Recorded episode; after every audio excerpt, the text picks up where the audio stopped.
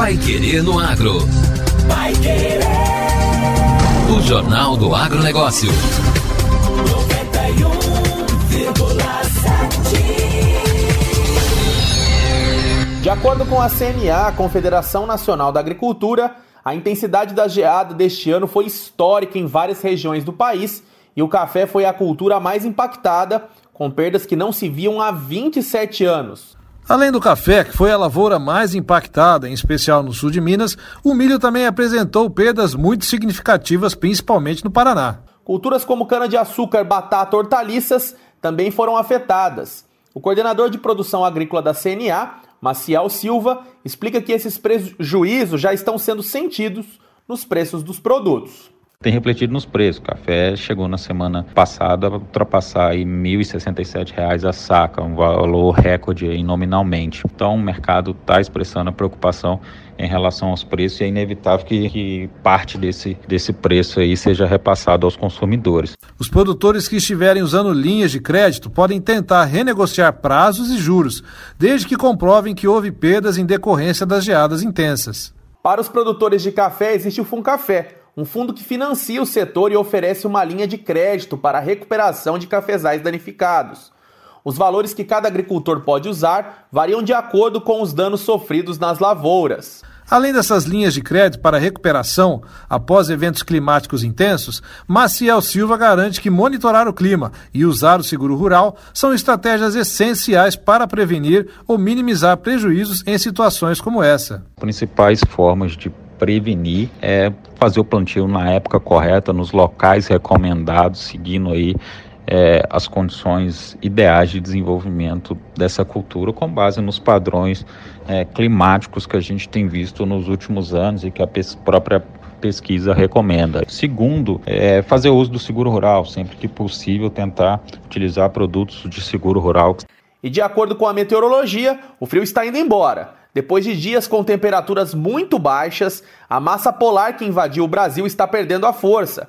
Mas para agosto, de acordo com o Climatempo, ainda há previsão de três frentes frias. A segunda frente fria no meio deste mês deve ser bastante intensa, trazendo possibilidade de neve. De acordo com o IMET, este foi um dos invernos mais rigorosos dos últimos anos.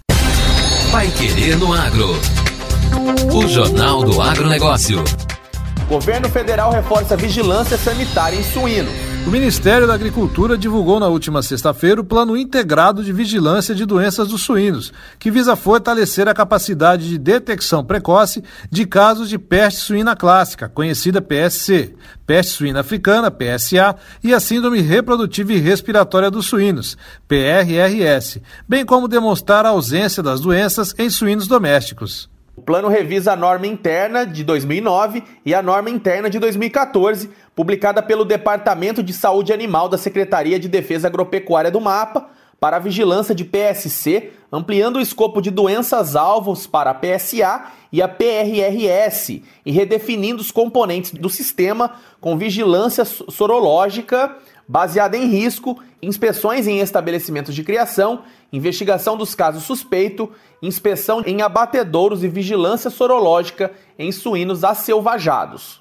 Atualmente, o Brasil é o quarto maior produtor mundial de carne suína, com um rebanho de mais de 40 milhões de animais. Cerca de 80% dessa produção abastecem o mercado nacional. O Plano Integrado de Vigilância de Doenças de Suínos foi desenvolvido pelo Departamento de Saúde Animal, com participação do Serviço Veterinário Oficial dos Estados e dos setores da iniciativa privada, representando o compromisso em manter e melhorar a vigilância animal implantada no Brasil e proteger a suinocultura nacional. A vigilância envolve ações contínuas e conjuntas de responsabilidade dos setores público e privado.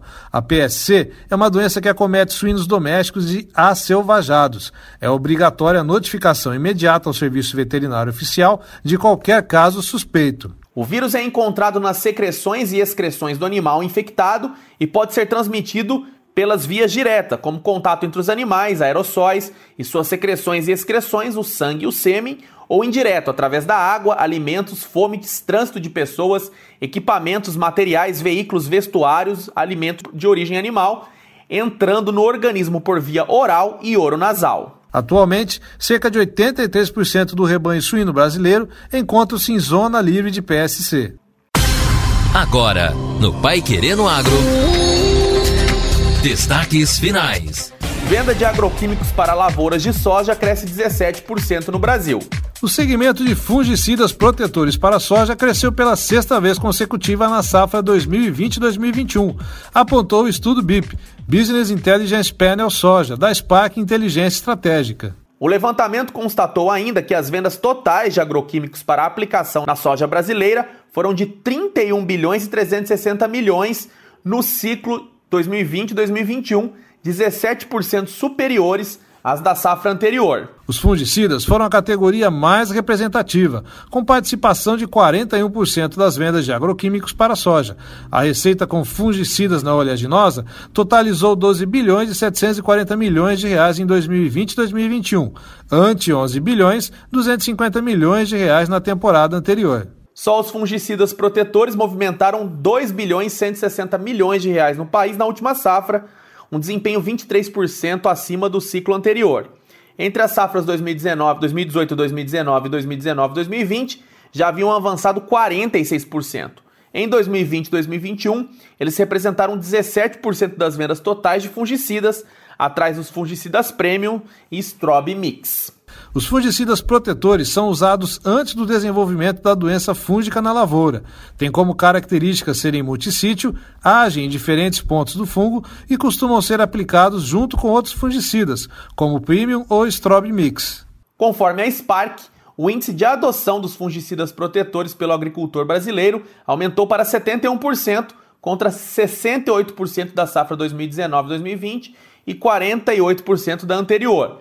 Já o número médio de aplicações atingiu 2,1 vezes, uma alta de 5,6% na comparação anual. A área potencial tratada chegou a 58 milhões e 900 mil hectares, um crescimento de 18% ante o período anterior, que era de 49 milhões e 800 mil hectares.